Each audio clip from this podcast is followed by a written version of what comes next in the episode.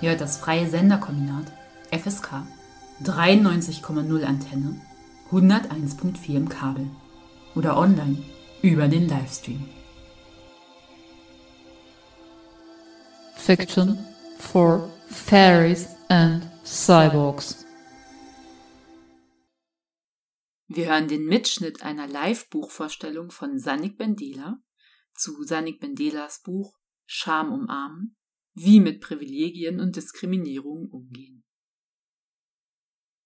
Die Zoom-Buchvorstellung fand im Winter 2021 statt und Sanik geht an einigen Stellen auf die aktuelle Lage mit der Pandemie ein. Also das war mitten in der zweiten Welle. Der Klappentext geht so. Scham umarmen, statt vor Scham im Boden versinken. Kennst du das? Du wirst in einer Situation diskriminiert und schämst dich dafür, möchtest im Boden versinken und zweifelst an dir selbst, obwohl du ja gar nicht dafür verantwortlich bist. Oder du bekommst eine diskriminierende Handlung mit und greifst nicht ein, sagst nichts und beziehst nicht Stellung, weil dir das alles irgendwie unangenehm ist und du spontan auch nicht weißt, wie es gut wäre zu handeln. Und danach schämst du dich für dein Verhalten und fragst dich, was dich daran hindert, einzugreifen. Kommt dir das bekannt vor? Dann ist das dein Buch mit sieben Tage Programm, um neu und anders über dich nachzudenken und dich mit deinen schämenden Anteilen zu verbinden, sie zu verstehen und in neue Handlungen umzusetzen. Scham umarmen ist ein alltagsnahes Buch mit anschaulichen Anekdoten, kleinen Übungen und weiterführenden Reflexionsfragen. Ein diskriminierungskritisches Reflexionsangebot und ein Lebensratgeber zu Themen wie Selbstermächtigung, Privilegien, politisches Handeln und Scham umarmen.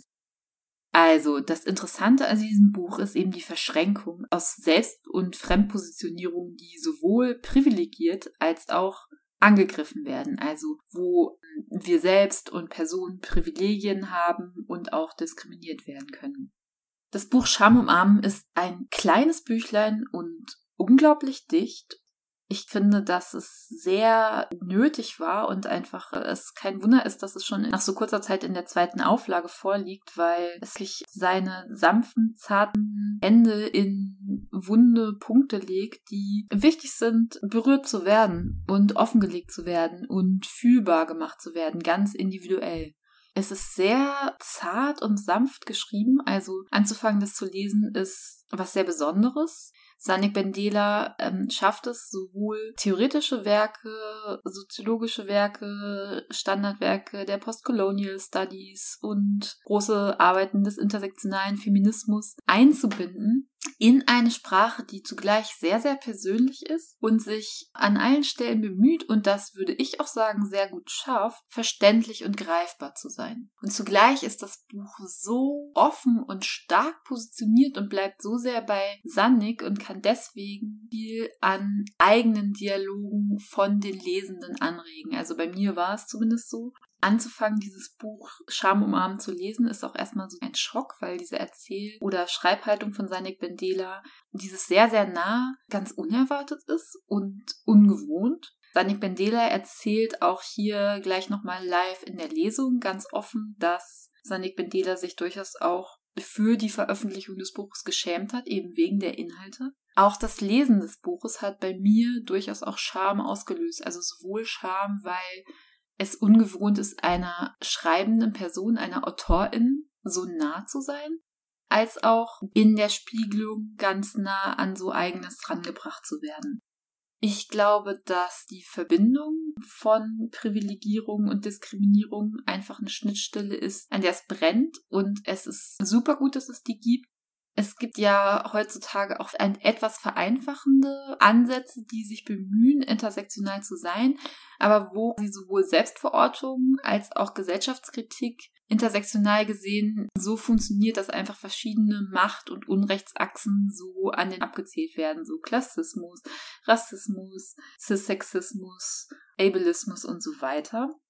Hier in diesem Buch sind ja viele praktische Beispiele. Und an diesen Beispielen, da wird es dann vielleicht auch ein bisschen ähnlich gemacht, sodass die Kritik, die hier angetickt wird, dann oft auf eine konkrete Machtachse, also zum Beispiel Klassismus oder Hass gegen Personen, die in keinem Lohnarbeitsverhältnis sind oder so, vorgestellt wird. Wobei das in der Betrachtung der Beispiele, glaube ich, auch nicht anders funktioniert. Und diese Beispiele sind ganz konkret und können trotzdem auf jeden Fall helfen. Und das, was ich jetzt hier als kleine so Schlaufe aufmache, ist aber bezogen auf Sanik Bendelas Buch in keinster Weise eine Kritik, dass hier ein intersektionaler Ansatz irgendwie zu kurz greift, nämlich im Gegenteil. Ich glaube, dass der intersektionale Ansatz von Sanik Bendela und die unglaubliche Stärke dieses Buches sich zwar auch in den kleinen Mini-Beispielen aus Saniks Alltag und anderen Geschichten zeigt, aber insbesondere in dem Wie, in der Schreibweise des Buchs, in der Art, wie sich Sanik immer wieder öffnet. Weil ich glaube, da kann angetickt werden, dass sich in den lesenden Personen, die ja auch immer handelnde Personen innerhalb eines kapitalistischen Systems White Supremacists, Ableists, Patriarchy sind, wie Bell Hooks das sagen würde, das ist jetzt sehr verkürzt gesagt, dass wir an so kleinen Mikrostellen uns bewegen, Dinge fühlbar werden und sich Dinge verschieben. Und ich glaube, darauf kommt es letztlich dann auch an oder das wäre dann auch das Ziel, weil sowohl Rassismus als auch andere Ungerechtsachsen im postkolonialen, kapitalistischen, patriarchalen System sind ja strukturell. Das heißt, die schlimmste Gewalt passiert, weil strukturelle Achsen bestimmte Ängste von Personen stärken und institutionell das dann auch nochmal verstärkt wird. Und um das aufzubrechen, also um so ein ganzes System aufzubrechen, reicht nicht so, ich verhalte mich mal ein bisschen anders und privilegierungsbewusst und diskriminierungskritisch in der S-Bahn. Aber ich glaube, dass das Wie, also diese andere Beziehungsweise, ganz klar auch zu sich selbst und dieses sich so Dinge offenlegen und für sich selbst spürbar zu machen und mit sich selbst in den Dialog zu treten und dann auch mit anderen darüber. Ich glaube, dass das sehr, sehr viel machen kann. Beziehungsweise Revolution wird hier in einer dialektischen Schlaufe und engen Verbindung von queeren Gefühlen mit struktureller Gesellschaftskritik angestrebt für ein Schreiben und Fühlen, das Differenzen und Verbindungen feiner wahrnehmen kann und das sich sowohl mit marginalisierten Identifizierungen solidarisiert, sowie eben diese Identifizierung in ihren Differenzen aufhaltet und auch die Differenzen innerhalb von Identifizierung fühl- und lebbar macht. Und wie gesagt, in diesem Wie, in der Schreibweise des Buches liegt für mich unglaublich viel.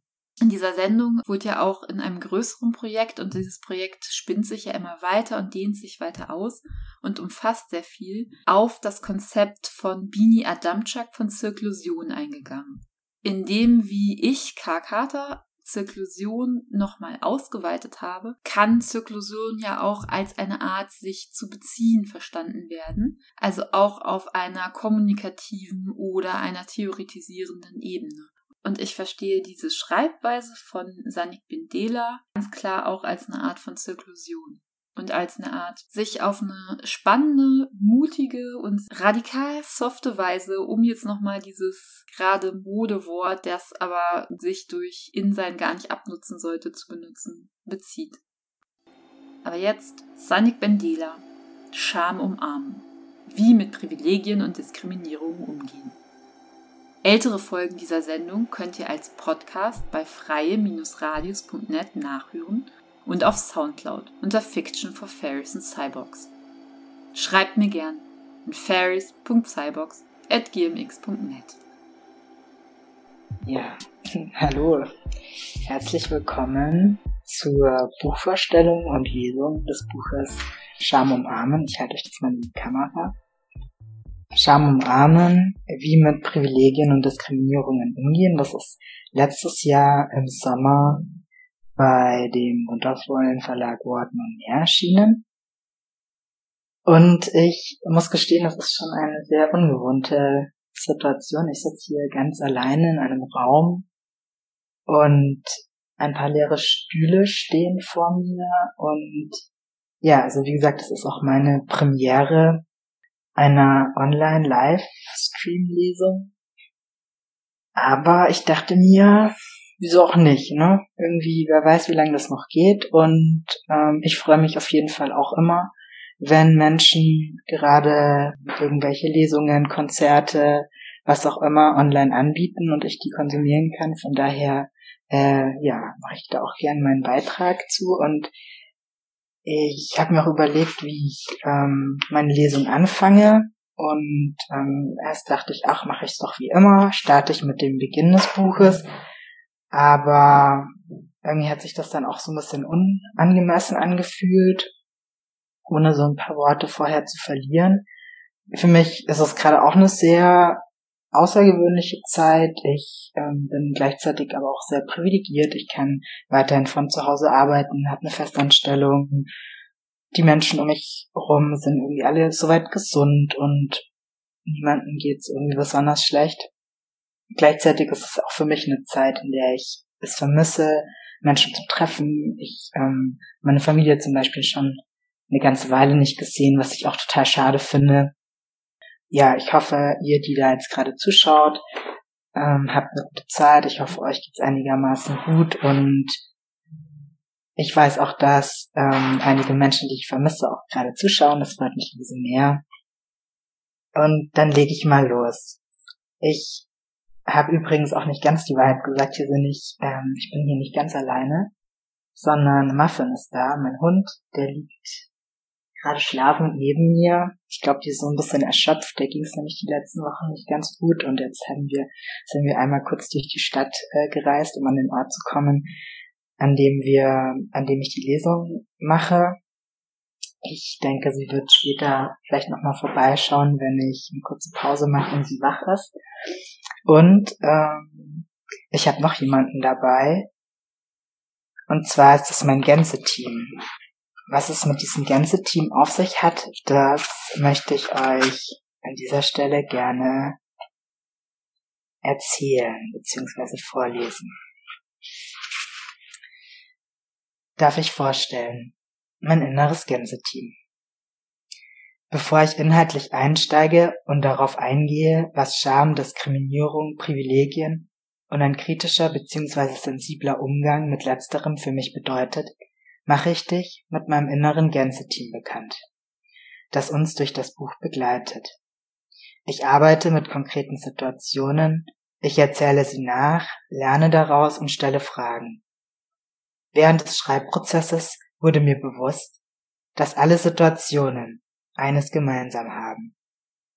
Es gibt unzählige Möglichkeiten, eine Situation wahrzunehmen, sie zu bewerten oder sich zu ihr und in ihr zu verhalten. Zusätzlich existiert zu ihr eine Vielzahl an Gedanken und Stimmen gleichzeitig in mir. Wenn diese untereinander in Dialog treten, herrscht ein trubeliges Geschnatter in meinem Kopf oder Herz.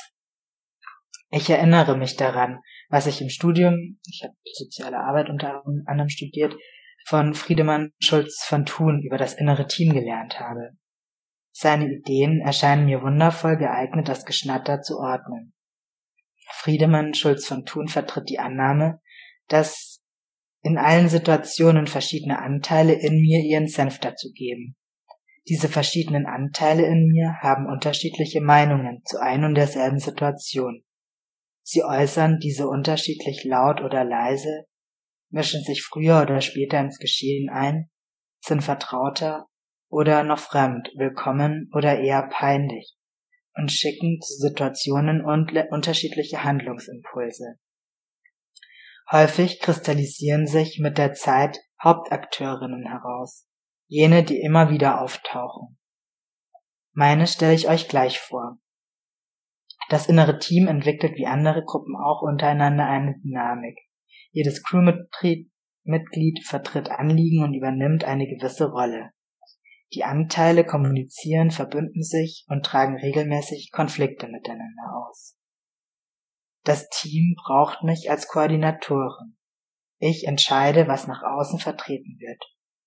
Als ich angefangen habe, das Buch zu schreiben, war mir das nicht so klar. Durch das Kennenlernen der einzelnen Stimmen beim Schreiben kam ich immer besser in Kontakt mit einzelnen Teammitgliedern.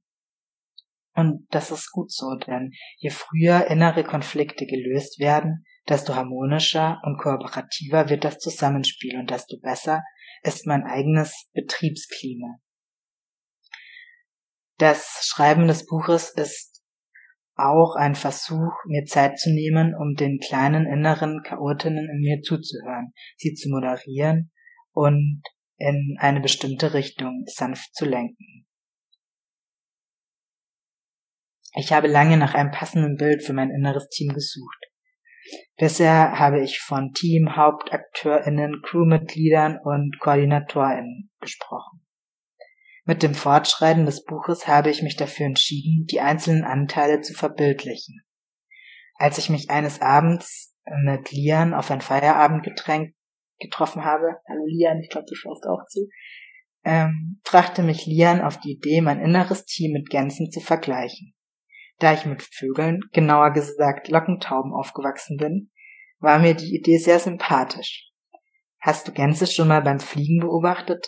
Beziehungsweise vor allem Graugänse, glaube ich. Ähm, sie sind Zugvögel und legen ihren über 1000 Kilometer langen Flug in, einem, in einer sogenannten V- oder Keilformation zurück. Ein Vogel fliegt als leitender Vogel an der Spitze und die anderen versetzt hintereinander. Die Gänse können mit dieser Formation den Auftrieb des jeweiligen Vordervogels nutzen, und so Energie sparen. Der Vogel an der Spitze fliegt, muss am meisten Energie aufwenden, da er ja keinen Vogel vor sich hat, in dessen Auftrieb er fliegen kann. Daher kann es sinnvoll sein, ab und an mal mit einem anderen Vogel die Position zu wechseln. Ich mag die Wertschätzung an jedes einzelne Teammitglied in diesem Bild der V-Formation. Alle unterstützen sich gegenseitig, um ans Ziel zu kommen. Mit der gleichen Wertschätzung mag ich mein inneres Geschnatter, mag ich meinem inneren Geschnatter begegnen. Und was das im Umgang mit Privilegien und Diskriminierungen bedeuten kann, wird hoffentlich im Laufe des Buches deutlich werden.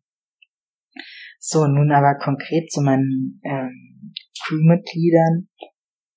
Ich stelle euch hier mein ganzes Team vor und Ihr müsst es euch jetzt nicht merken. Ich sage euch nur die Namen schon mal und was ist ungefähr, also was die ungefähr für eine Rolle spielen, damit ihr das zuordnen könnt, wenn, wenn die dann später im Buch oder in den Textstellen, die ich vorlese, auch nochmal auftauchen. Also zum einen ist der Jürgen. Jürgen benutzt das Pronomen sie. Und Jürgen ist die Perfektionistin in mir. Ihre Botschaft an mich ist, sei besser, ja, sei besser. Jürgen ist meine innere Kritikerin und Antreiberin. Sie hat sehr hohe Ansprüche und bewertet Verhaltensweisen auf Grundlage dieser. Sie ist oft überaus streng zu mir und zu anderen. Jürgen drängt immer wieder dazu, über eigene Grenzen zu gehen. Dann gibt's da noch Fritzi. Fritzi benutzt keine Pronomen, ist Idealistin und erträgt Ungerechtigkeiten überhaupt nicht. Fritzi möchte von ganzem Herzen in einer Welt leben, in der es allen Menschen gut geht. Fritzi setzt sich für einen bewussten Umgang mit eigenen Privilegien ein, für einen kritischen Umgang bezüglich Diskriminierungen und reflektiert beides. Dann gibt's als drittes noch Namiko. Namiko benutzt Pronomen er und ist ein sehr präsentes Gefühl, und zwar Angst.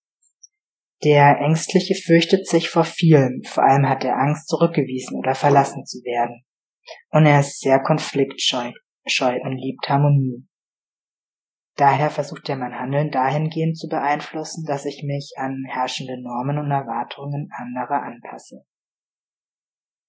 Wenn Namiko die Erwartungen der anderen nicht kennt, versucht er hellseherisch herauszufinden, was andere wollen.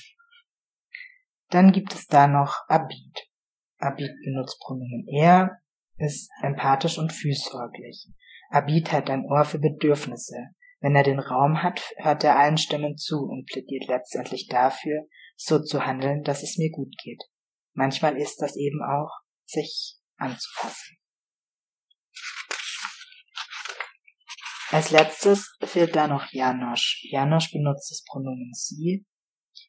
Sie ist egoistisch und ist sehr auf sich selbst bedacht und hat Angst, zu kurz zu kommen. Janosch möchte beschützen. Das versucht sie, indem sie Härte zeigt, wütend oder manchmal auch trotzig wird. Janosch ist gleichzeitig sehr mutig. Sie macht sich wenig daraus, was andere über sie denken. Nicht so wichtig, ihr müsst ihr euch auch nicht merken, einfach nur, dass ihr mal gehört habt, was das jetzt für Namen sind, die dann da immer wieder auftauchen. Genau, diese Crew ist jederzeit während meines Fliegens durch den Alltag und auch beim Schreiben dieses Buches dabei. Alle nehmen ebenfalls Bezug auf meinen Umgang mit Scham, Privilegien und Diskriminierungen, verschiedene Rollen und Stimmen ein. Sie werden sich immer mal wieder in verschiedenen Situationen zu Wort melden. Gut, dann habe ich jetzt schon mal das äh, Geheimnis gelüftet, wer außer Muffin mit mir hier noch im Raum ist. Nun möchte ich euch eine Stelle vorlesen, in der ich nochmal erkläre, was ich eigentlich umarmen möchte. Der Kapitelabschnitt heißt, was genau will ich umarmen? Und ja, irgendwie ist es schon auch absurd, wie verschiedene Dinge gerade in der Zeit auch nochmal ein anderes Gewicht kriegen. kriegen. Ich finde, gerade umarmen ist was, was ähm, gerade ziemlich fehlt auch. Also ich äh, sehe zwar einzelne Menschen, aber ich würde sehr gerne ja gute Freundinnen von mir mal wieder umarmen, meine Familie mal wieder umarmen. Und in dem Buch möchte ich aber eben Scham umarmen. Und jetzt lese ich euch eine Stelle vor, in der auch nochmal ein bisschen klarer wird, was für mich Scham bedeutet. Ich übernachte das erste Mal in der neuen WG von einem Lieblingsmenschen. Dass ich die erste Nacht in einem fremden Bett schlecht schlafe, kenne ich von mir. An diesem Morgen erwache ich kurz vor acht Uhr. Ich überbrücke die Zeit, in der er sie noch schläft, indem ich dusche, Kaffee koche und den Frühstückstisch decke. Als mein Lieblingsmensch erwacht, freut er sie sich über den Kaffee und den gedeckten Tisch. Was für einen schönen Start in den Tag. Fertig mit Frühstücken gehe ich in sein ihr Zimmer, um eine E-Mail zu beantworten. Gleichzeitig bekomme ich ein Gespräch durch die geöffnete Tür mit, das währenddessen in der Küche stattfindet. Lila, die Mitbewohnerin, beschwert sich über mich, weil ich, auf, weil ich sie aufgeweckt habe. Also sie beschwert sich über mich bei meinem Lieblingsmensch. Ich war morgens zu laut, die Badtür wurde lärmend geschlossen, die Teller und Tassen habe ich in der Küche geklärt. Auch in mir wird eine Stimme laut. Jürgen, die Perfektionistin, meldet sich zu Wort. Wie konntest du, du nur so rücksichtslos sein? Namiko, der Ängstliche, zittert. Oh nein, das tut mir leid, ich habe Angst, dass Lila mich jetzt für immer doof finden wird. Den restlichen Tag bewege ich mich schleichend und beklemmt durch die Wohnung. Jede Tür schließe ich sanft. Ich meide die Räume, in denen sich die Mitbewohnerin aufhält. Als sich unsere Wege kreuzen, lächle ich sie schüchtern an. Später frage ich Lila, ob sie etwas von dem gekochten Essen haben möchte. Ich habe, bevor wie der Titel des Buches ja bereits erwähnt, Scham zum Armen. Bevor ich anfing, mich explizit mit diesem Gefühl zu beschäftigen, war mir nicht bewusst, dass es so häufig in meinem Leben eine große Rolle spielt. Als kleine Erleuchtung empfand ich das Lesen eines Buches von Brené Brown mit dem treffenden Titel I thought it was just me, but it isn't. Making the journey from what will people think to I am enough. Ich übersetze alles auch auf Deutsch, ähm, was ich ein Buch auf Englisch äh, vorlese. Und der Titel heißt auf Deutsch so viel wie ich dachte, es ging nur mir so, aber das stimmt nicht. Sich auf die Reise begeben von was werden die anderen über mich denken hin zu ich bin genug. Das Buch von Brené Brown half mir Scham als Zustand zu benennen, den ich oft in meinem bisherigen Leben erfahren habe und immer wieder erlebe.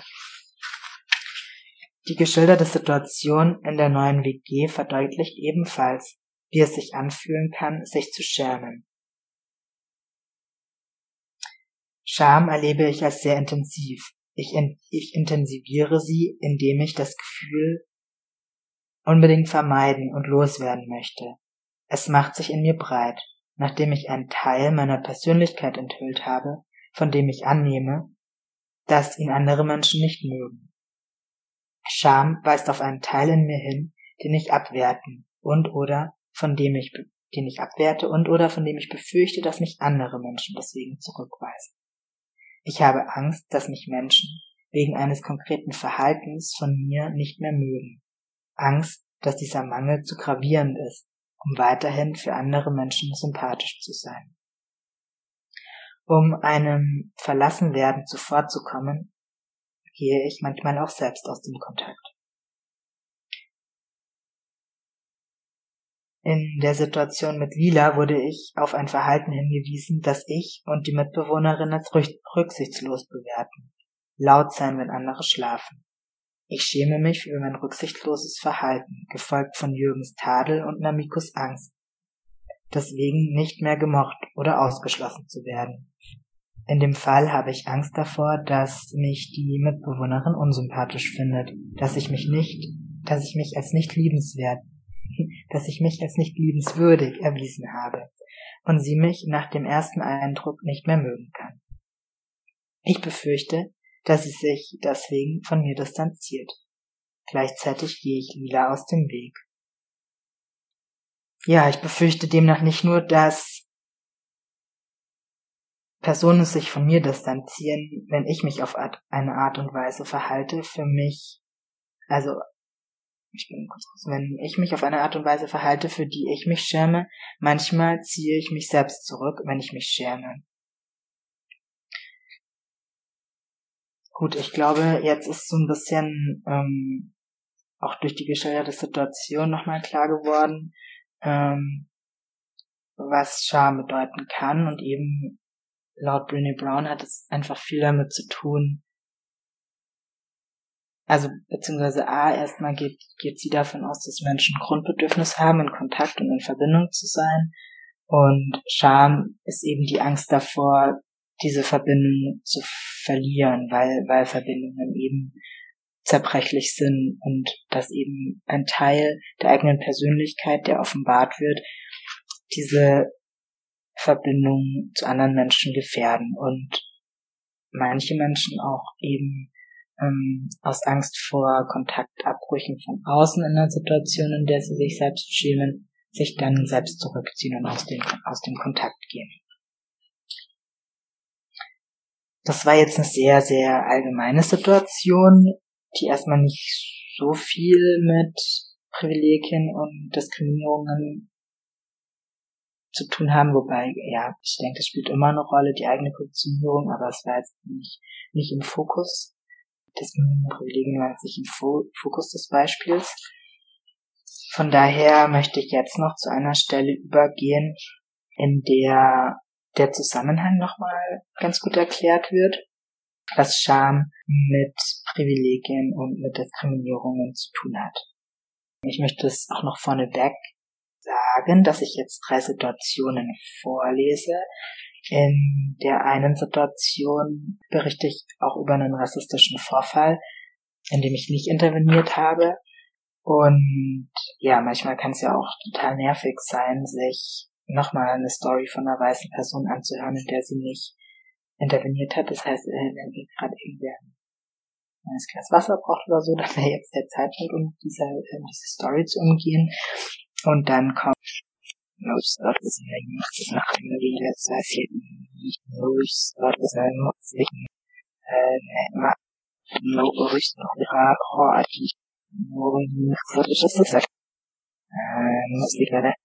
So it's actually success that I think that it had most of the time, also schon mal vorneweg. Und anhand der Situationen wird eben ganz deutlich, dass Scham und Privilegien und Diskriminierungen für mich auf jeden Fall zusammengehören und immer wie auch ähm, beides anwesend ist, beziehungsweise alles drei anwesend ist. Nun zur Situation, in der ähm, was Rassistisches passiert ist. Ich habe in dem Jugendzentrum, in dem ich arbeite, beziehungsweise mittlerweile gearbeitet habe, alle ein, an der Stelle Grüße an alle Menschen, die mir von zu gucken. Ich habe in dem Jugendzentrum, in dem ich arbeite, einen Workshop zur Namens- und Personenstandsänderung für trans- und genderqueere Jugendliche organisiert. In der Pause gibt es Kuchen. Eine Person, die zum ersten Mal in dem Jugendzentrum ist, sagt etwas zu der Person, die den Kuchen gebacken hat. Ich schnappe nur das Wort rassistisch auf und nehme Augenrollen einer schwarzen Person wahr. Ich erstarre im ersten Moment und fühle mich handlungsunfähig. Letztendlich tue ich so, als hätte ich nichts gehört. Ich handle also nur reproduzierend, obwohl ich es als mein Ideal und auch als mein Job erachte, diskriminierungskritisch zu handeln. Weshalb greife ich nicht ein? Warum handle ich nicht gemäß meiner eigenen Werte? Ich mag die Person, die neu zu Besuch ist, nicht gleich vor den Kopf stoßen, meldet sich Namiko, der ängstliche Vogel. Warum vor den Kopf stoßen? Es wäre doch ein Lernangebot und das kannst du doch auch nett anbieten, erwidert Fritzi. Namiko wiederum. Aber was ist, wenn die Schwarzperson gar nicht gewollt hätte, dass ich was sage? Fritzi antwortet darauf und beendet die Diskussion. Komm schon, Namiko, das ist doch Quatsch. Wir hätten in jedem Fall fragen können, was sich die Person nach der Situation von mir wünscht. 1 zu 0 für Fritzi. Dennoch habe ich aus Unsicherheit, etwas falsch zu machen, vermeintlich nicht reagiert in der Situation. Vermeintlich, da Wegsehen auch eine Handlung ist. Am Ende bleibt die Unzufriedenheit mit mir selbst und Jürgens Gedanke. Wie kannst du das nur so stehen lassen? Das ist eine absolut unprofessionelle Verhaltensweise. Der Gedanke beschämt mich, Diskriminierung zu beobachten und nicht zu intervenieren. In Anlehnung an Paul Gilroy benennt Grada Kilomba in Plantation Memories ähm, Scham auch als Abwehrstrategie von weißen Menschen. Das heißt, ich bin jetzt irgendwie nicht die erste oder einzige Person, die das irgendwie zusammen gedacht hat, Scham als Abwehrstrategie, sondern es haben schon ähm, gerade ähm, schwarze Menschen, Menschen of Color ganz lange vor mir gemacht. Und äh, Plantation Memories, ein sehr, sehr empfehlenswertes Buch. Also in dem zeigt gerade Gilomba eben auf verschiedene Ego-Defense-Mechanismen weiße Menschen durchlaufen in, in der Auseinandersetzung mit dem Weißsein. Und da ist Scham eben auch eine Emotion. Dann lese ich noch eine zweite Situation vor. Da geht es um eine Situation in der Bahn. Ähm, genau, ich teile an dieser Stelle noch zwei weitere Situationen, in denen Scham und Diskriminierung für mich eine Rolle gespielt haben. Hier zunächst eine, in der ich Diskriminierung beobachte und diskriminierungskritisch und privilegienbewusst, privilegienbewusst als entsprechend meiner Ideale gehandelt habe. Ich sitze in der Bahn. Eine Person, die ein Straßenmagazin verkauft, läuft durch die Reihen und fragt, ob Leute ein Exemplar kaufen möchten. Die Person ist relativ weit entfernt von mir und nähert sich auch nicht. Denn meine Sitznachbarin fängt lauthals an, die, Verkauf die verkaufende Person zu beleidigen. Die Person würde stören und solle lieber anfangen, etwas Richtiges zu arbeiten. Ich entgegne dem Schreihals, die einzige Person, die mich gerade stört, und zwar beim Lesen, bist du. Warum schreist du hier so herum und dazu noch so einen Quatsch? Die schreiende Person versteht den rhetorischen Charakter der Frage nicht und fängt an, sich zu erklären. Ich verdeutliche nachhaltig, dass ich nun wirklich gerne weiterlesen möchte. Der Störenfried verstummt und verlässt beim nächsten Halt die Bahn. Die restlichen Leute in der Bahn reagieren nicht so sichtbar auf den Vorfall. Mein Herz klopft laut. Was denken sie jetzt von mir, also die anderen Leute? Und warum haben sie eigentlich nichts gesagt? In diesem Fall habe ich gegen die Abwertung interveniert. Fritzi hat sich durchgesetzt. Ich erlebe häufig, dass Menschen beschämt werden, weil sie nicht im herkömmlichen Sinne Erwerbsarbeit. Erwerbstätig zu sein gilt als klare gesellschaftliche Norm. In der Situation hat mich die Abwertung nicht direkt betroffen. Ich war Zeugin und wurde nicht direkt angegriffen. Ich schäme mich sowohl dafür, individuelle Diskriminierung zu beobachten und nicht gemäß meiner eigenen Werte diskriminierungskritisch zu handeln wie in der ersten Situation, Gleichzeitig schäme ich mich, wenn ich interveniere und dabei in Auseinandersetzungen gerade. Das heißt, ich beobachte eine Situation, interveniere nicht, schäme mich dafür und ich interveniere, wenn ich beobachte und schäme mich auch dafür. Jetzt noch die dritte Situation, in der ich selbst was Diskriminierendes erlebe und ähm, ja, ich könnte ja mal gespannt sein, äh, inwieweit das Scham auch eine Rolle spielt. Die Situation ist schon eine Weile her.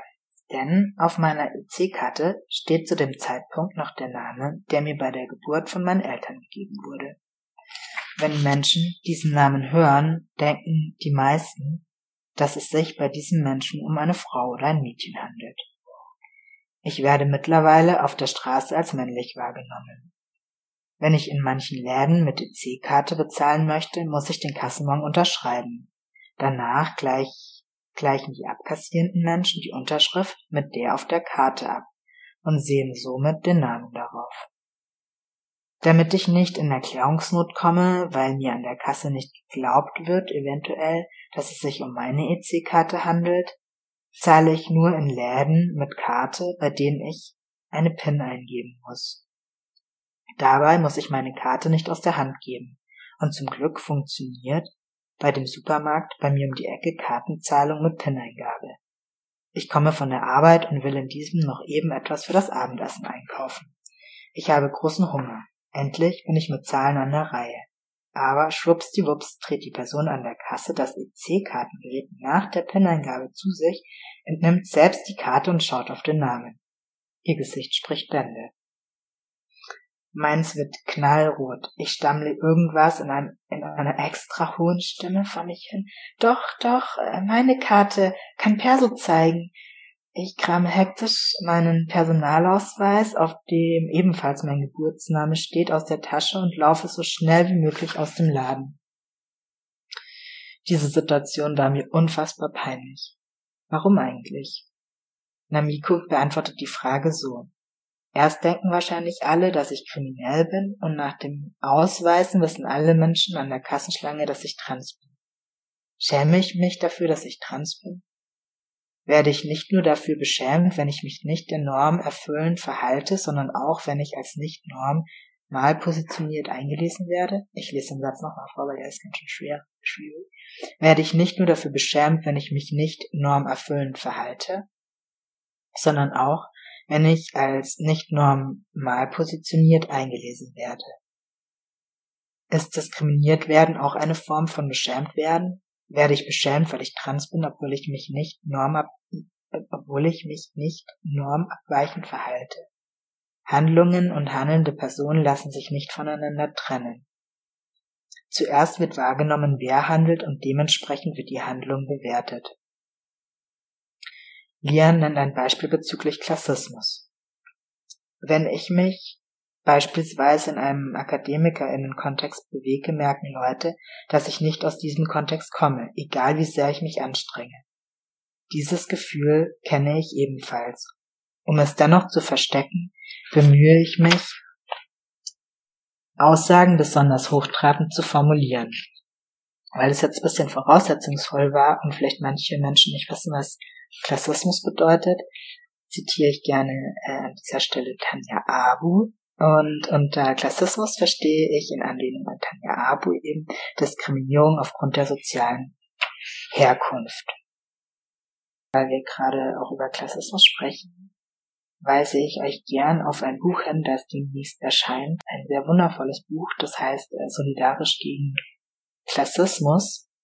Das Buch, das gibt's schon im Vorverkauf, weil es läuft für das Buch nämlich gerade eine Start Next Kampagne das heißt, wenn einige Menschen von euch vielleicht gerade etwas Geld übrig haben, dann gerne auf www.startnext.de gehen, da solidarisch gegen Klassismus suchen und dann könnt ihr das Buch gerne kaufen und, und unterstützt damit die Menschen, die für das Buch einen Artikel geschrieben haben und im Gegensatz zu vielen anderen Sammelbänden dafür auch Geld erhalten.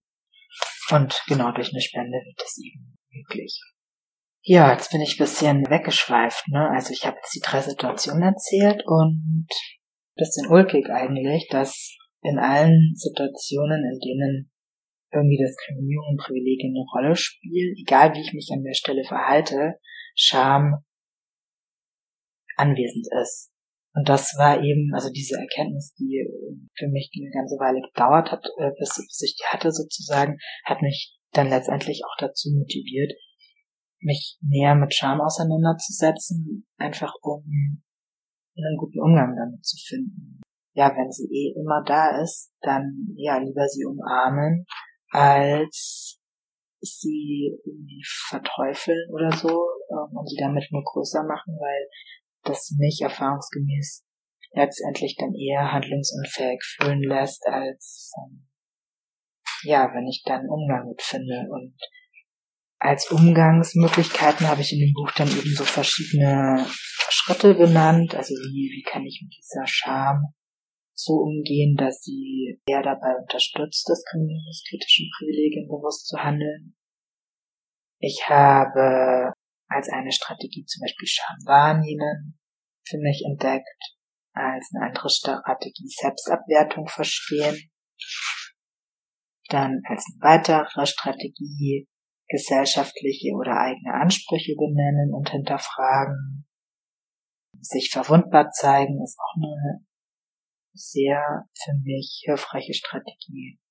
Scham und Bedürfnisse kommunizieren ebenfalls. Einfach mal abschalten und einen Fokus setzen. Wenn ihr mitgezählt habt, was ihr bestimmt habt, habt ihr gemerkt, das sind sieben Strategien. Das heißt für jeden Tag eine. Demnach wäre das Ding ja dann nach einer Woche erledigt. Also ja, natürlich nicht, aber also ich habe das irgendwie so in Tage unterteilt, diese verschiedenen Strategien. Ich kann dafür aber euch eine Strategie vorlesen. Ich habe mich heute, ich mache das immer so ein bisschen tagesformabhängig, heute habe ich mich für die Strategie Selbstabwertung verstehen entschieden. In dieser Logik ist, es ist Tag zwei. Selbstabwertung verstehen. Ich bin gerade geritten. Also ich, ist mein Hobby, ich reite. Und also genau, ich bin gerade geritten und räume Sattel und Putzkasten weg. Dabei laufe ich an einer Gruppe Menschen vorbei. Ich bekomme mit, dass sie zusammen über eine dritte Person sprechen und diese Person wird von ihnen als unzuverlässig bewertet. Zusätzlich werden äh, deckend diskriminierende Dinge über sie gesagt. Ich gehe stumm an der Gruppe vorbei. Die Situation beschäftigt mich noch eine Weile. Ich spüre im Nachhinein vor allem Wut. Je länger ich darüber nachdenke, desto mehr ärgere ich mich über mich selbst. So, so, mal wieder nicht interveniert. Meine innere Zensorin Jürgen hält mich für einen Versager. Wollte ich in Situationen, in der ich nicht direkt und selbst abgewertet werde, nicht erst recht intervenieren? Ja, eigentlich schon. Ich erlebe keine gegen mich gerichtete Dickendiskriminierung und mein Grundsatz ist, dass ich dann erst recht solidarisch sein und Abwertungen nicht stehen lassen möchte. Ich schäme mich, weil ich es nicht getan habe. Ich nutze Scham als klassische Abwehrreaktion. Jürgen sagt, sehr gut, dann bleibt ja alles beim Alten. Und warum schreibst du eigentlich nochmal dieses Buch? Du könntest es eigentlich auch gleich lassen. Stopp, hör auf so harsch zu sein, unterbricht Fritzi. Die Selbstabwertung und reflektiert. Denk doch mal nach. Kennen wir nicht die Erfahrung, wegen eines angeblich zu dicken Körpers gehänselt zu werden? War die Angst, zu dick zu sein, nicht jahrelang unheimlich präsent und ist es manchmal immer noch? Diskriminierung und Privilegien sind veränderbar, zumindest manche. Kontextabhängig und miteinander verwoben. Wenn ich nicht eingreife und mich danach dafür fertig mache, führe ich die Gewalt der Situation gegen mich weiter. Ich mache mich klein, fühle mich ohnmächtig und handlungsunfähig. Selbstabwertung setzt Diskriminierung fort. Gut gemacht, Jürgen. Die Fortsetzung von Gewalt ist dir durch deinen Druck sicher. Ein Zitat von Brené Brown stützt diese Erkenntnis zu Selbstabwertung. Und es ist nicht immer eine andere Person, die uns erniedrigt oder abwertet. Die schmerzlichsten Beschämungen gehen von uns selbst aus. Ich lese das Zitat mehrmals durch. Und es ist nicht immer eine andere Person, die uns erniedrigt oder abwertet. Die schmerzhaftlichsten, schmerzhaftesten Bestimmungen gehen von uns selbst aus. Reagiere ich mit Selbstabwertung, wenn ich nicht entsprechend meiner Ideale diskriminierungskritisch handle und mich eigentlich dafür schäme? Mit Sicherheit habe ich, so doof es auch klingen mag, einen Nutzen davon, dass ich mich selbst abwerte sonst würde ich es ja nicht tun. Was könnte ein Nutzen sein? Werte ich mich lieber selbst ab, bevor es andere tun?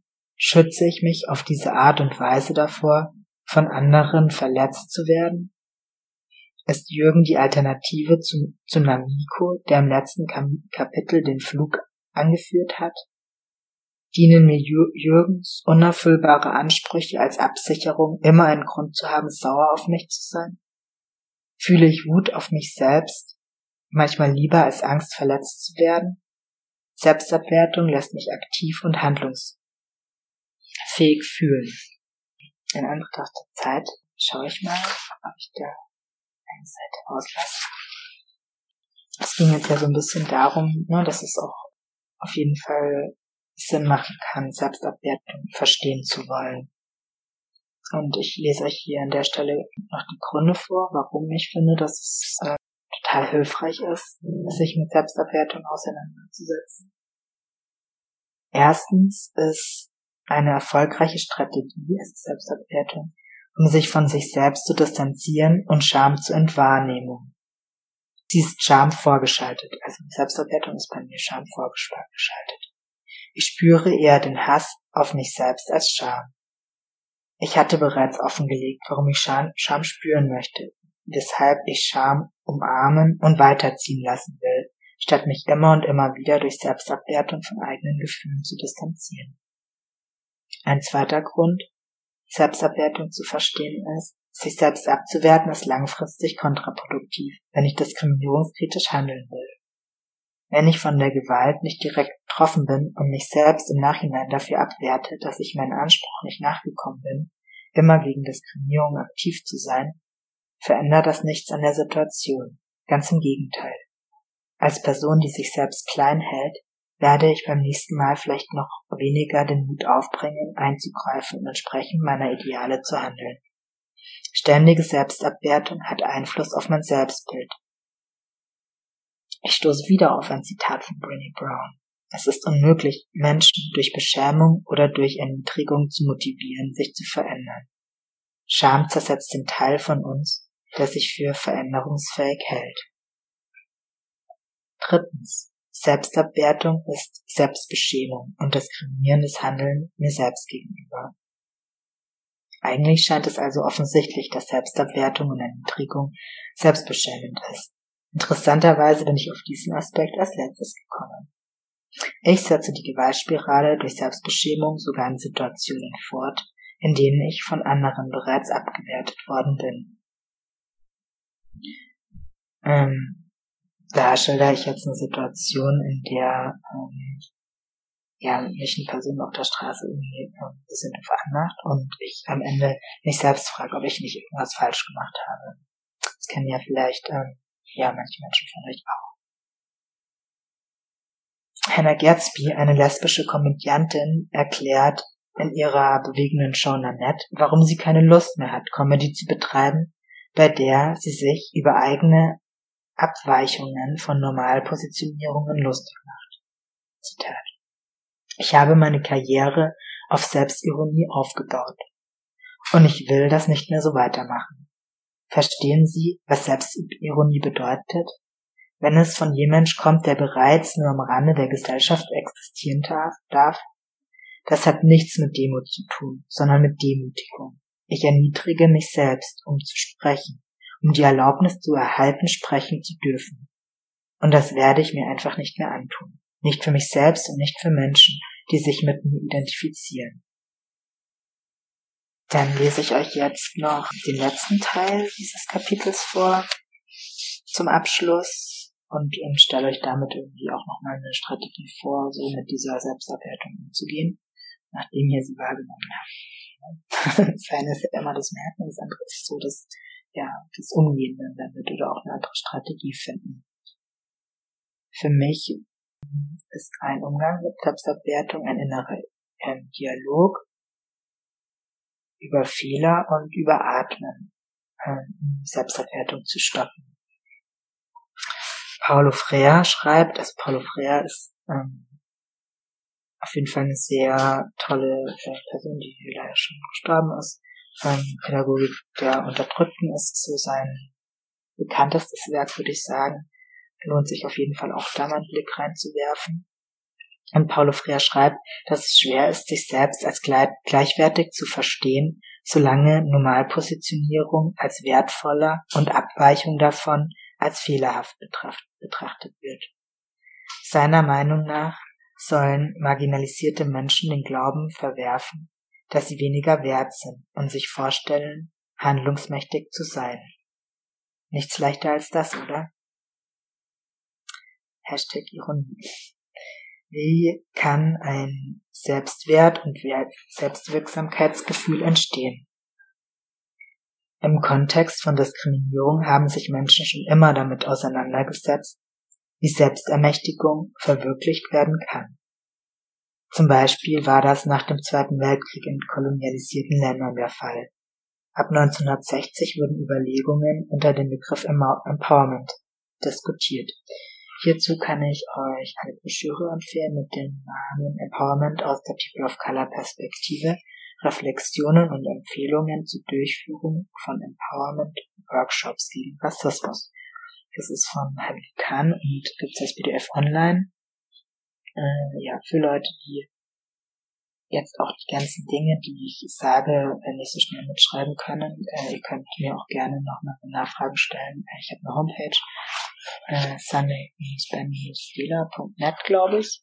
Googelt mal meinen Namen und ähm, ich habe auch einen Insta-Account, Scham umarmen, darüber könnt ihr mir auch gerne äh, Fragen äh, nochmal stellen, oder wenn ich nochmal euch Literaturhinweise, äh, die ich jetzt äh, genannt habe heute bei der Lesung, wenn ihr, wenn ihr die irgendwie nochmal gerne hören wollt, weil normalerweise sind das so Sachen, die dann nach Lesungen passieren, dass Leute dann nochmal zu mir herkommen und danach Fragen stellen können oder auch generell, ähm, ja, diskutieren. Das, die Diskussion wird mir heute auch sehr fehlen.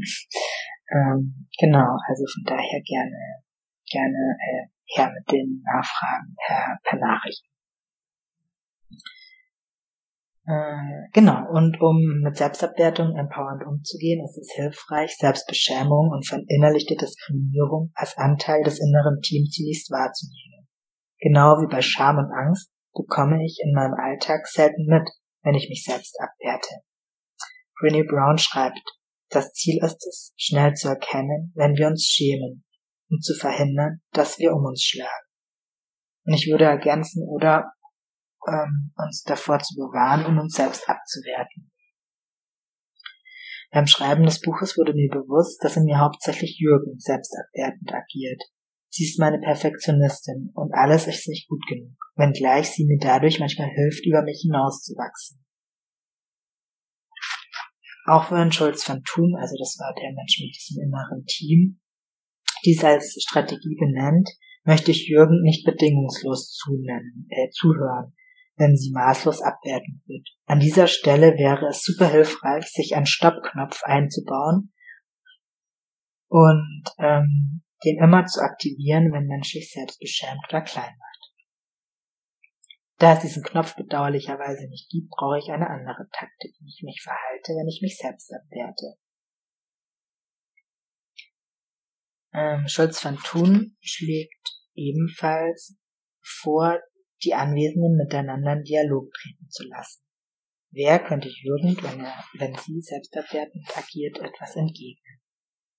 Abid kann empathisch sein und so reagieren. Jürgen, wir kennen uns doch mittlerweile echt gut und sind uns vertraut. Ich weiß auch, woher deine Motivation kommt, ständig abzuwerten, Fritzi könnte sich anschließend einmischen und klarmachen, dass Ungerechtigkeit mir gegenüber nicht mehr zugelassen wird, wenn die Selbstbeschämung zu doll wird. Dann stecke ich Sannik Ohrenstöpsel rein, damit er nicht mehr zuhören kann. Janusz schaltet sich ein. Absolut, Jürgen. Denn irgendwann reicht es auch mal. Abid weiter. Warum muss bei dir, Jürgen, alles immer so perfekt sein? Es ist nicht so schlimm, manches nicht 100%, 120%ig durchzuziehen, finde ich. Dinge zu tun, die sich im Nachhinein als ungünstig erweisen, kann ermöglichen, aus Fehlern zu lernen. Unvollkommenheit ist notwendig, um zu wachsen oder unbewusste verinnerlichte Vorurteile zu realisieren. Freddie Brown verbalisiert Abids Argument so. Ich bin irgendwann an einem Punkt angelangt, in dem mein Leben, an dem mir Vorurteile zu verlernen wichtiger ist, als Situationen zu vermeiden, in denen ich darauf aufmerksam gemacht werde, dass ich etwas Falsches gesagt oder getan habe. Ich habe gelernt, dass es besser für mich ist, wenn ich akzeptiere, dass ich mit den gleichen verinnerlichten Vorurteilen struggle wie andere Menschen auch. Das erlaube ich. Das erlaubte mir mehr Energie in das Verlernen meiner Vorurteile zu stecken, als in das Beweisen, dass ich keine Vorurteile habe.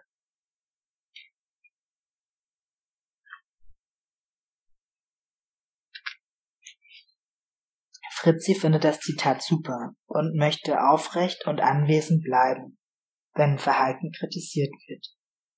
Jürgen pflichtet bei. Fehler machen ist zumindest besser, als gar nicht zu handeln und stumm zu bleiben. Abid entgegnet. Warum regt dich das so auf, wenn Sanik sich zurückhält? Jürgen, ich hasse Handlungsunfähigkeit.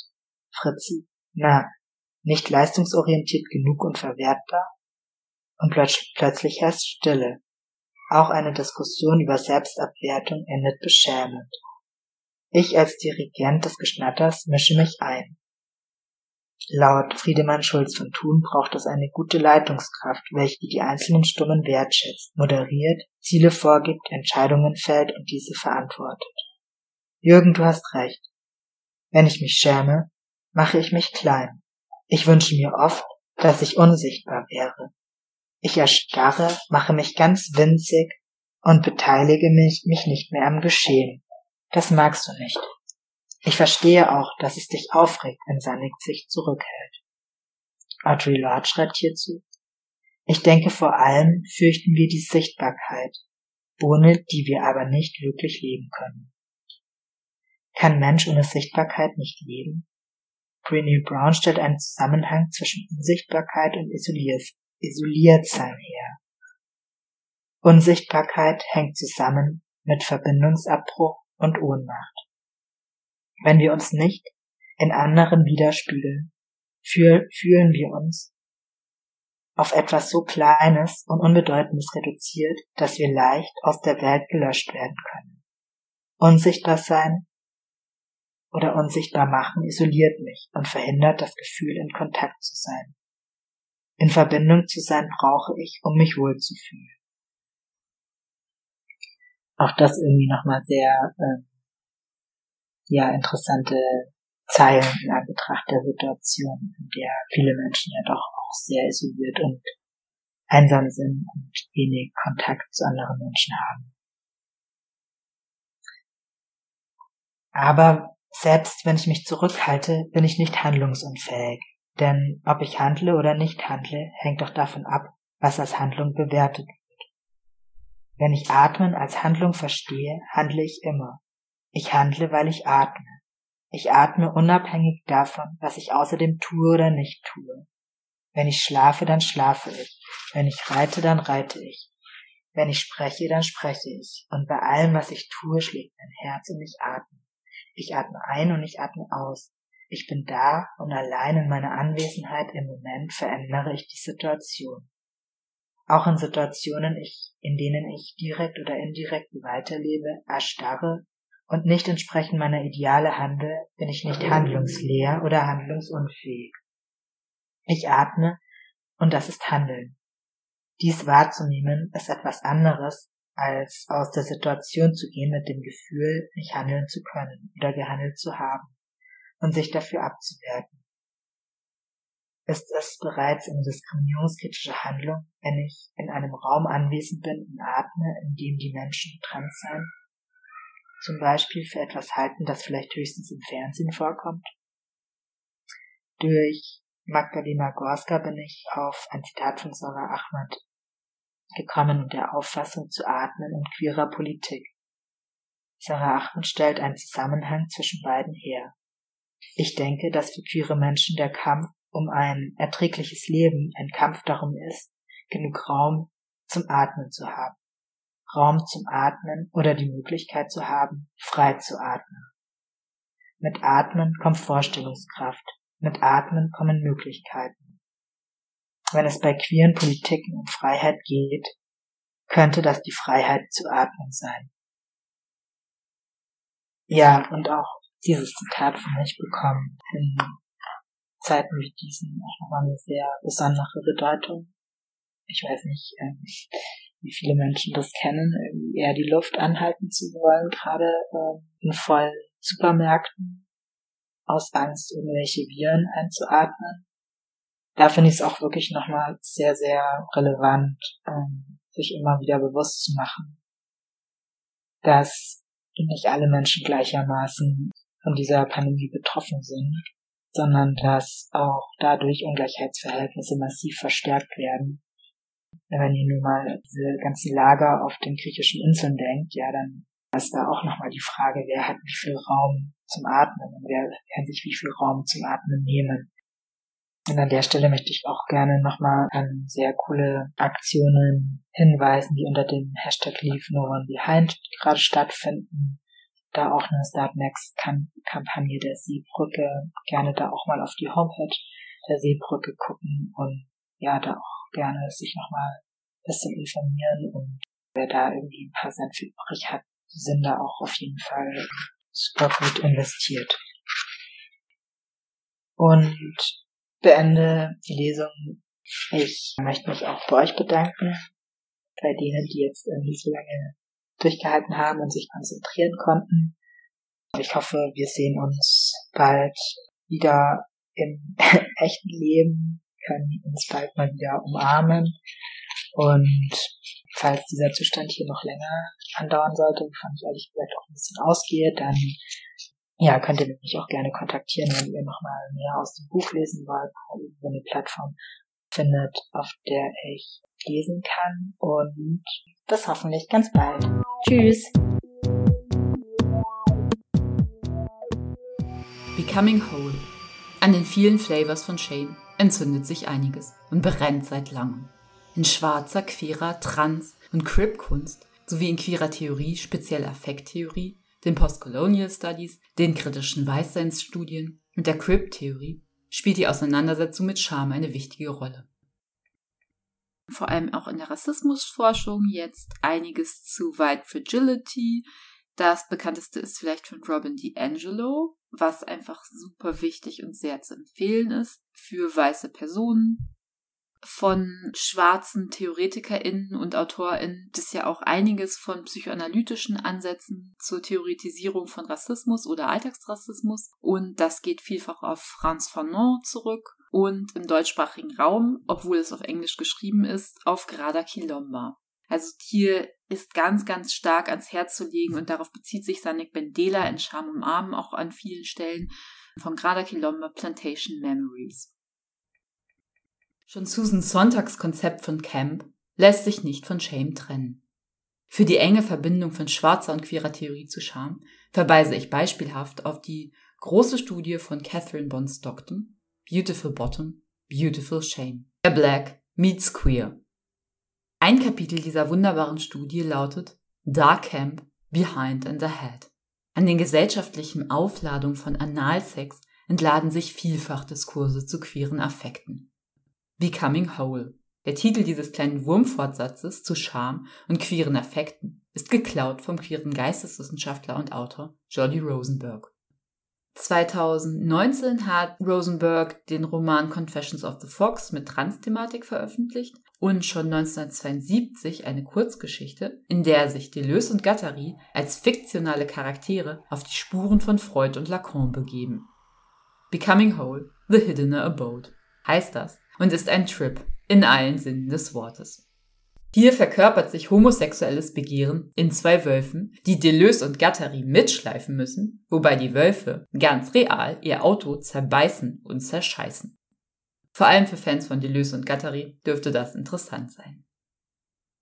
Statt dass Subjekte wie in hegemonialen medizinischen, psychiatrischen sowie mittlerweile auch ESO-Diskursen gefordert nach Ganzheitlichkeit und der vermeintlichen Selbstverständlichkeit und Natürlichkeit ihres gesellschaftlichen Platzes streben, statt dass wir uns optimieren und whole im Sinne von ganz werden möchten, legt Rosenbergs Titel frech nahe, Löcher zu werden.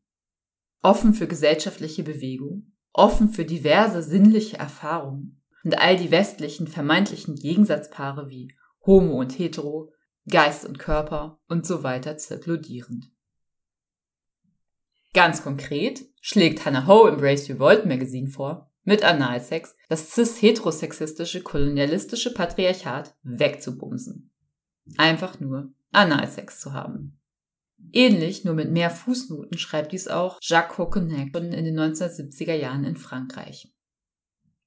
Und jetzt möchte ich dieses Thema von Scham und, und marginalisierten Affekten noch einmal ausweiten und komme beispielhaft, und es gäbe so viele Beispiele zu nennen, aber hier komme ich nochmal beispielhaft auf Nella Larsens Erzählungen aus der Harlem Renaissance, nämlich Quicksand und Passing. Und die spüren der Scham nach, verschiedene Identifizierungen weder trennen noch zusammenleben zu können. Auf den Titel Passing geht das Konzept des Durchgehens als Weiß und davon abgeleitet auch ein Durchgehen als Cis zurück.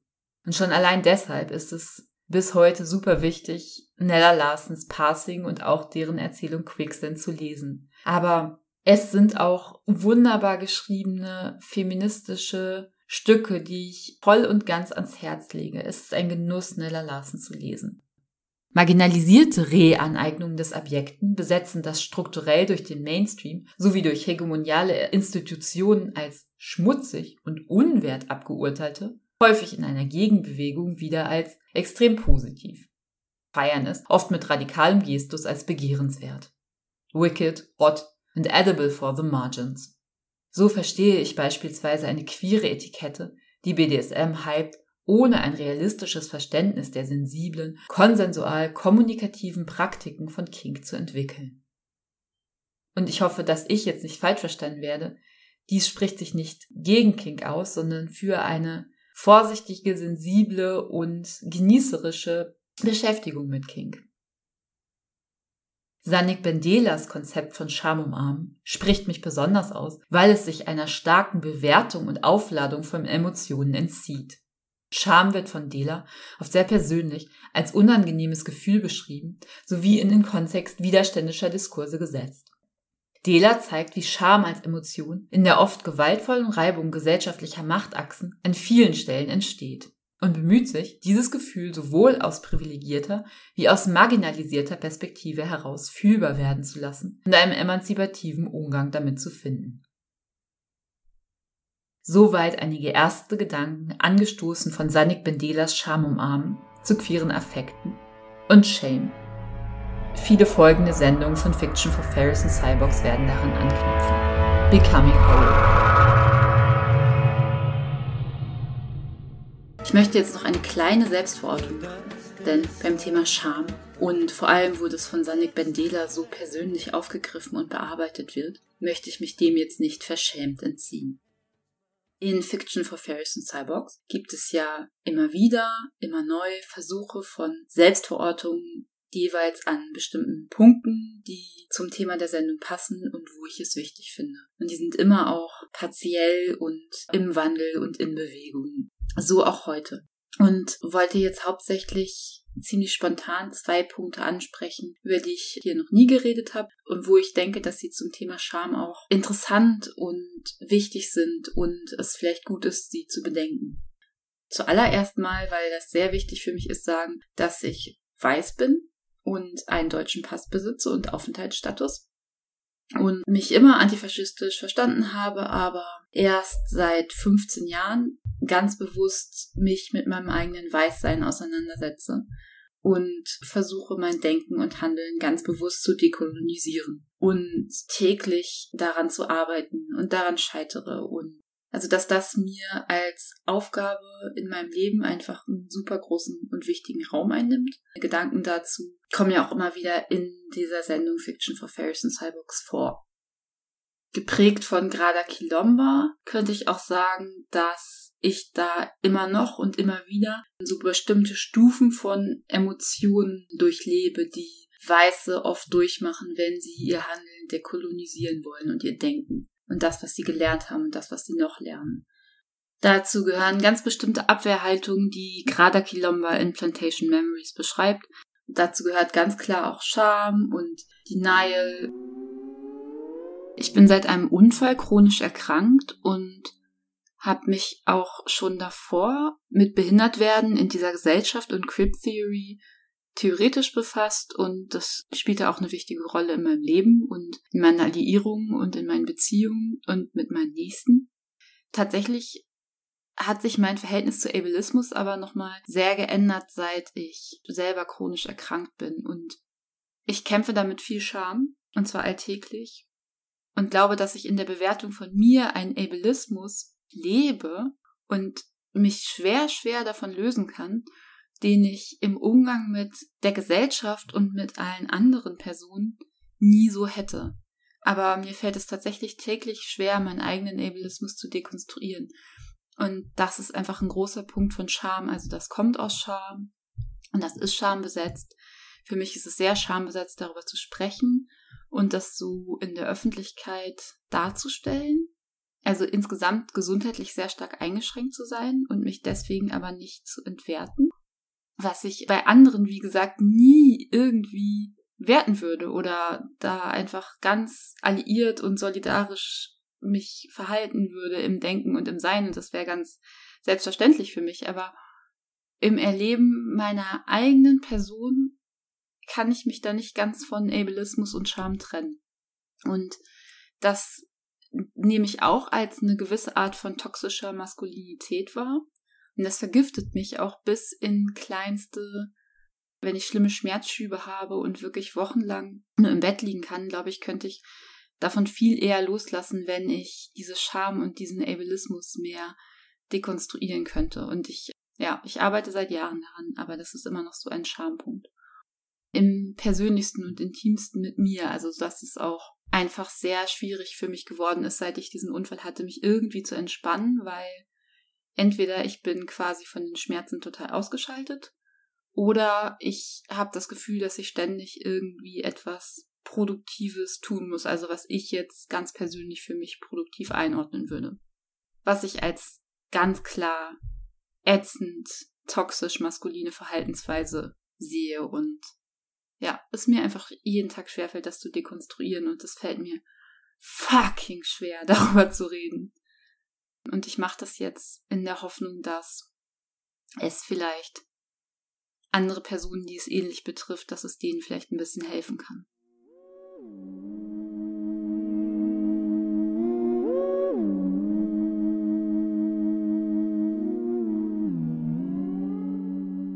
Und eine andere Sache, die ich sehr stark fühle und die in meinem Leben auch eine große Rolle spielt, über die ich aber auch noch nie so in Worte gefasst habe und eigentlich, glaube ich, noch nie mit meinen Gegenübern darüber gesprochen habe, ist eine gewisse Scham in Bezug aufs Non-Binary-Sein. Und zwar, ich verorte mich als Transperson und als Non-Binary, also als Transperson auch schon lange. Ich bin assigned female at birth, aber ich lebe einfach nicht als Frau und das ist einfach nicht meins. Und insgesamt kommt für mich aus diesem Gender Non-Conforming Sein und den Genderbrüchen in meinem Leben und auch mit Personen, die mir wichtig sind, ganz viel Positives und ganz viel Bestärkendes. Und ich nehme das als wunderbar wahr und freue mich eigentlich jeden Tag, Genderbrüche zu erleben und freue mich, dass ich, anders als bestimmte sehr rigide Zissen, das fühlen kann und dass das Teil von meinem Leben ist und bin immer wieder gespannt, wie sich das noch verändert und viele Dinge darin sind sehr konstant und vieles verändert sich sehr und ja, das ist einer der wichtigsten und schönsten Punkte meines Lebens. Kommt ja auch ganz viel in diesen Sendungen vor und ich bin auch ganz klar stark genderfil und liebe meine Selbstidentifizierung als Butch und als Femme gleichzeitig. Ja, ich finde das ganz aufregend. Und auch in den Beziehungen zu allen möglichen Transpersonen, in den engen Beziehungen und auch in der Bezogenheit und Alliierung mit Transpersonen auf der ganzen Welt oder gender non-conforming Personen auch. Tatsächlich erlebe ich da aber so auch in Bezug auf mich selbst so eine kleine Hierarchisierung. Ich bin ja assigned female at birth und wenn mich Personen nicht kennen und mich einfach nur so sehen, passe ich ganz gut als female. Also ich werde auf der Straße stark als Frau angerufen und viele Leute sehen da auch nicht so viele Brüche. Tatsächlich sind in der Art, wie ich mein Gender lebe und repräsentiere, eigentlich viele Brüche drin und im Prinzip wären sie auch wahrnehmbar, aber tatsächlich sind sie für den Mainstream nicht wahrnehmbar. Und ich gehe da ohne viel Reibung durch, weil bestimmte Accessoires oder bestimmte Arten, wie ich mich kleide, werden einfach nicht so zugeordnet, wenn das nicht Leute sind, die aus der Trans-Community sind. Und dann geben mir die Leute immer ganz klar, ganz einfach das Label Frau. Und das erleichtert ja mein Leben definitiv und ich entgehe damit sehr vielen Diskriminierungen, obwohl mir das ja eigentlich total weh tut. Also ich habe zum Beispiel auch noch nicht divers als Position im Ausweis stehen. Und wenn ich in so institutionelle Zwänge komme und da Frau oder so ankreuzen muss, ist es für mich jedes Mal super schmerzhaft und mir tut es immer weh, wenn Personen, die mich nicht kennen, mich einfach als sie labeln und dann so ansprechen. Aber klar ist das generell dieses einfache Durchgehen können, was ich so ne, nicht unbedingt will oder also ich überlege auch bestimmte körperliche Veränderungen noch vorzunehmen. Und im Prinzip, wenn ihr euch das mal vorstellen wollt, weil ihr habt ja jetzt nur meine Stimme, könnt ihr euch vorstellen, dass ich mich stark, wenn es jetzt so bekanntere Personen sind, mit Dorian Electra oder Planning to Rock identifiziere oder mich da Teile von mir stark sehen kann. Also dieses Non-Binary Sein und dieses sehr gegenderte und flamboyante ich selber gehe halt noch mehr als Female durch, weil ich eben noch keine Hormone nehme und stark feminin geschminkt bin und auch einfach eine starke Femme-Darstellung habe im Alltag. Mir ist es aber ganz wichtig, dass ich zum Beispiel mit Er-Pronomen benannt werde, gerade weil ich vom Aussehen her einfach so als feminin durchgehe, ist es mir wichtig, dass ich diesen Bruch habe. Ich mag es auch wirklich am liebsten er genannt zu werden und nicht dir oder they oder meinetwegen auch nur mit dem Namen K, aber am liebsten eigentlich tatsächlich er, weil für mich ist das der stärkste Bruch und deswegen am nächsten an mir dran. Für mich ist das auf mein eigenes Transsein zu bestehen in der Mainstream-Gesellschaft teilweise gar nicht so schwierig. Aber ich habe manchmal bestimmte Schamaspekte gegenüber von Personen, die eine andere Transitionsgeschichte haben also die vielleicht auch körperlich viele Arten von Transitionen vorgenommen haben. Ich meine, habe ich im Prinzip auch, aber nochmal Manifester, die die OPs finanzieren mussten und mit psychologischen Gutachten um OPs kämpfen mussten und die diese ganze OP-Geschichte haben, die ja sehr schön und wundervoll verlaufen kann, aber wo es ja schon auch Komplikationen und Schmerzen und ja, alleine diese schrecklichen Gutachten das alles gibt was ich im, in meinem engsten Kreis vielfach begleitet und miterlebt habe und nachfühlen kann. Und gerade deshalb, gerade weil ich das so sehr nachfühlen kann, denke ich dann für mich selbst oft, naja, wenn dann neue Personen, die selber Transpersonen sind und die dann auch so eine andere Transitionsgeschichte haben, mich nicht als trans labeln und mir das aberkennen und mich per se sofort so einfach als Frau ansprechen und mir einfach dieses, dieses Image geben und mich so als Cis-Person, als Frau und als Cis-Person abstempeln, dann tut mir das total weh. Aber gleichzeitig habe ich so das Gefühl, naja, die Person hat auch vielleicht viel mehr durchgemacht und macht auch durch ihr vielleicht auch anderes Passing jeden Tag auch total viel durch und erlebt viel krassere Diskriminierung als ich und deswegen hierarchisiere ich das so. Und das finde ich ist auch alles ein Punkt. Ich finde, das stimmt tatsächlich super. Aber deswegen heißt es ja nicht, dass meine eigene Transerfahrung super unwichtig ist. Also ich könnte ja trotzdem dann in dem Punkt freundlich sagen, du, mein Pronomen ist aber eigentlich er und ich bin auch transgender. Und das würde ja einer Person mit einer anderen Transitionsgeschichte auch gar nicht wegnehmen, weil es gibt so viele Transitionsgeschichten. Wobei andererseits, wir sind halt alle schon verletzbar und ich habe da auch einfach viele Verletzbarkeiten erlebt. Und worauf ich eigentlich hinaus will, ist, aufgrund dieser vielen Sensibilitäten und Verletzbarkeiten innerhalb der super diversen Trans-Community, wo wir alle andere Trans-Erfahrungen haben und wir es teilweise im engsten Kreisen nie ganz begreifen werden, wie es mit unseren Gegenübern ist. Da werte ich dann, glaube ich, einfach manchmal mein eigenes Non-Binary-Sein so ein bisschen ab. Das heißt, ich nehme das Non-Binary-Sein von allen anderen super ernst und würde das nie abwerten. Aber ich selber habe dann so eine Art, mich innerhalb von einer Trans-Community dann so ein bisschen zu ducken und zu sagen, ach, naja, ich will jetzt so deine Erfahrung nicht irgendwie schmälern und deswegen stelle ich meine Erfahrung so zurück und wenn ich dann so als fälschlicherweise so als Frau und als Cis gelabelt werde, schlucke ich das dann eher so. Und das ist halt auch so ein gewisser Schamaspekt. Und puh, ist mir das wirklich peinlich und beschämt mich darüber zu sprechen, weil, wie gesagt, also was in dieser Sendung ja wohl auch insgesamt immer und immer wieder klar wird, trans ist mir das wichtigste Thema meines Lebens. Das ist, wo meine Leidenschaft ist, wo meine Liebe ist und wo ich immer wieder unglaublich glücklich werde und einfach froh bin, diese Brüche und Wendungen und das alles leben zu können und fühlen zu können. Mit mir und mit anderen und das erleben zu können. Aber es gibt so eine eigene internalisierte kleine Non-Binary-Abwertung im Kontakt mit anderen Transpersonen bei mir. Und im Prinzip ist das, glaube ich, auch wieder eine verkleinerte Art von Cis-Sexismus, wo ich auch wieder so eine Hierarchisierung, also nur im Umgang mit mir selbst, wo ich mich selbst abwerte, weil ich auf so eine sehr vertrackte Art gegendert bin und auf eine sehr vertrackte Art non-binary bin. Aber das hat auch eine Berechtigung. Und das ist auch eine wichtige und wertvolle Erfahrung. Genau, und die steht bei mir auch als Erfahrung an sich ganz lange, ganz fest. Und ich hoffe, dass ich einfach in Zukunft noch mehr auf eine ganz positive und freundliche Art darüber sprechen kann und dass ich immer mehr mit Leuten auch im Kontakt sein kann und für mich selbst auch weiß, eine Erfahrung nimmt einer anderen Erfahrung nichts weg. Sie sind mehrfach wertig. Genau. Ich hoffe, dass das, was ich gesagt habe, irgendwie nachvollziehbar war und nicht verletzend. Wahrscheinlich habe ich auch gar nicht die präzisesten Worte gefunden. Das tut mir sehr leid. Ja, vielleicht ist es ein Punkt, wo wir nochmal weiter drüber sprechen können. Insgesamt will ich das jetzt auch gar nicht auf so eine entschuldigende Schiene bringen. Wie gesagt, I've got all the trans love im Vergleich zur hegemonialen cis-sexistischen Mehrheitsgesellschaft stecke ich kein Deut zurück und bin sowohl seit ganz vielen Jahren langlebig outspoken Activist als auch äh, im Zeichen meiner eigenen Gender-Nonkonformität, ganz klar. Und dass ich da so outspoken bin, liegt ja auch daran, dass ich es sein kann.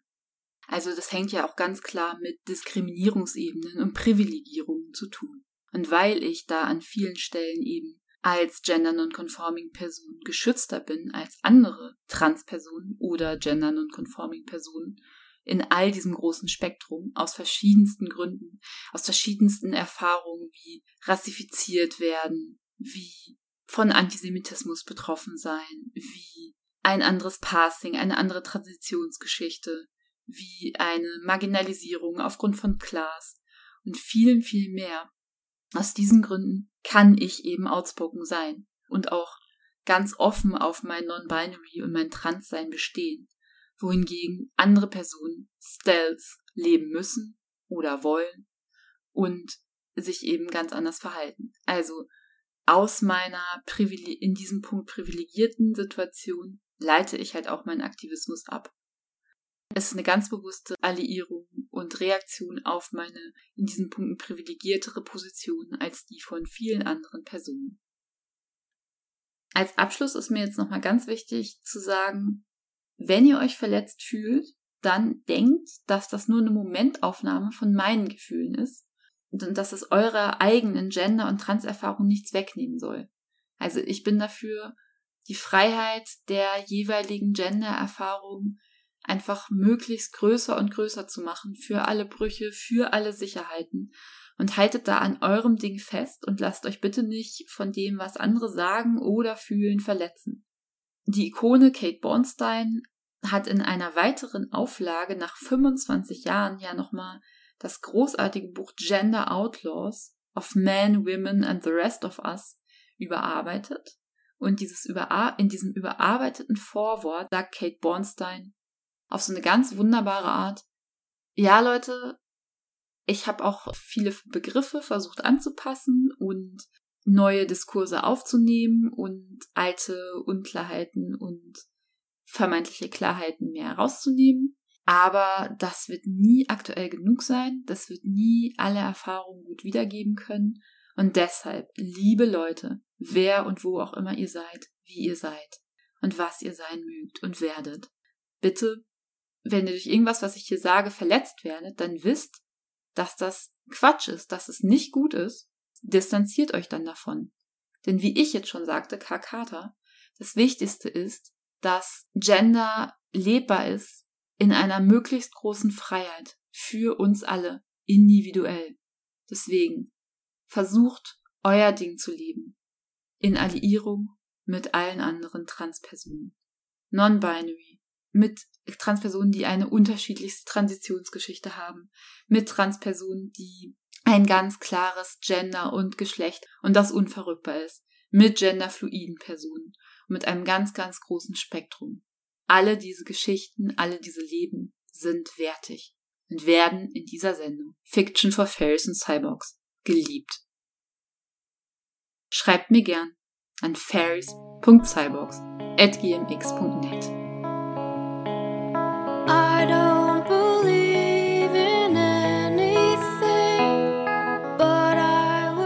Weiter in diesem Theme von Queer Fields hören wir einer großartigen YouTube-Influencerin und ganz wunderbare Video-Essays macht mit Talks zu popkulturellen Themen, zu intersektionalem Feminismus und zu Antirassismus. Und das ist, ist auf Englisch. Die Person heißt Kadice Bobwe. Also Kadice haut mich einfach jedes Mal weg. Kadice hat einen unfassbaren Style, ist mit den Argumenten dermaßen on point und immer eine Umdrehung weiter als andere Personen, die gerade Video-Essays zu ähnlichen Themen machen. Strike for Kadice. Und in dieser Folge spricht Kadice über Fields aus schwarzer Perspektive. Es gibt ja einige rassistische Stereotype, so Tropes von Angry Black Women, der auch typische weiße Ängste und Vorurteile, mit denen ja auch teilweise Racial Profiling widerlich gerechtfertigt wird. Also Zuschreibungen, schwarze Männer wären wütend, aber besonders eben auch Zuschreibungen, schwarze Frauen wären wütend. Solche rassistische Stereotype, solche Tropes können sich ja ganz giftig und persönlich auswirken. Und da fragt sich Kadice eben aus ihrer schwarzen Perspektive, welche Gefühle sich Menschen denn dann auch noch gestatten können und was sie noch wahrnehmen und erleben können. Hier wird das unglaublich schön ausdifferenziert und total klug auseinandergenommen. Also typisch Kadice und einfach wunderbar. Some people get a bit more leeway when it comes to expressing them, and some people just like to pretend they don't have any at all. Either way, I'm a self proclaimed sensitive ass biznatch, so I am all feelings all the time. And as a result, it makes me very curious about them. In my personal life, when I'd express certain emotions and have some people try to check my feelings, I'd sit and wonder, is this because I'm blackety black, black, black? And listen, I know y'all don't want everything to be about race, but if you're a racialized person, everything is. And if you're a racialized person and you don't feel that way, we're all entitled to our opinions. Listen, my name is Khadija, your favorite internet play auntie. Hello to all my returning nieces, nephews, and nibblings, and my fellow aunties, uncles, and piblings. If you're new, Feel free to take a look around, suss out the vibe. I just sit on my floor and literally talk about whatever I want. Sometimes I talk to my friends, and sometimes I do video essays. Kadice Mumbobwes Video-Essay über Emotional Intelligence, ein so wichtiger Teil dieser Sendung, ist aus Copyright-Gründen hier rausgeschnitten. Ich lege sehr ans Herz, ihn auf YouTube nachzuschauen. Der Link dazu findet sich unten in der Beschreibung.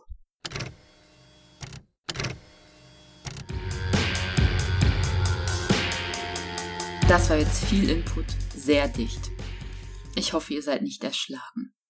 Vielleicht lässt sich diese Sendung auch am besten stückchenweise bis zum Ende hören. Ihr wisst schon, ihr macht das schon. Um das ein wenig zu resümieren. Sannik Bendelas Ansatz in Scham umarmen lädt in einer sehr persönlichen und bemerkenswert selbstverorteten und reflektierten Auseinandersetzung dazu ein, Achsen des Privilegiertwerdens mit Achsen, wo wir diskriminiert werden, zusammenzudenken. Und diese beiden Achsen, also privilegiert werden und diskriminiert werden, nicht nur in getrennten Analysen zu bearbeiten, macht aus einem intersektionalen Verständnis heraus Sinn. Die meisten von uns sind eben vielfach marginalisiert, sowie an Stellen auch majorisiert. Oder auch vielfach majorisiert und an Stellen marginalisiert. Hier hemmen einfache Abspaltung und Hierarchisierung. Allerdings darf ein solches Zusammendenken nicht dazu führen, dass Ungerechtsverhältnisse verwaschen, relativiert und gerechtfertigt werden. Zudem bleibt es beinahe unmöglich, eine klare und gerechte Vorstellung von den verschiedenen, sehr verwobenen intersektionalen Knotenpunkten zu gewinnen, die auf einzelne Personen und ihre Beziehungsgeflechte wirken. Hier spielt so vieles eine Rolle. Nicht zuletzt Unsichtbares, Nichtgewusstes und Unsagbares. All dies hat eine besondere Bedeutung und Wichtigkeit für marginalisierte Personen und Bewegungen. Mit Edouard Glissant werde ich stets auf Opazität beharren, der Möglichkeit und Freiheit, nicht verstanden zu werden. In Sanik Bendelas Ansatz verbindet sich strukturelle, queere, dekoloniale Gesellschaftskritik mit einer ganz besonderen Art der Affekttheorie. Ich glaube, es lohnt sich, in diese Richtung weiterzudenken, dem nachzufühlen und dies als emanzipative Praxis weiter auszudifferenzieren. Besonders Sanik Bendelas Schreibweise, diese entschlossene Alliierung und Sensibilisierung können viele eröffnen. Es berührt die Frage, wie wir sein wollen, miteinander. Ich sehe es als Teil einer längeren Diskussion und von emanzipativen, anarchics Grassroots Bewegungen und Taktiken, an die Fiction for Fairies and Cyborgs immer wieder anknüpfen wird. Liebsten Dank an Sanik Bendela und an Khadija Mbobwe. Sanik Bendela erreicht ihr unter www.sanik, also 2 N, I, K, Bindestrich, Ben, Bindestrich, Dela.net. Schreibt mir gern an fairies.cyborgs.gmx.net.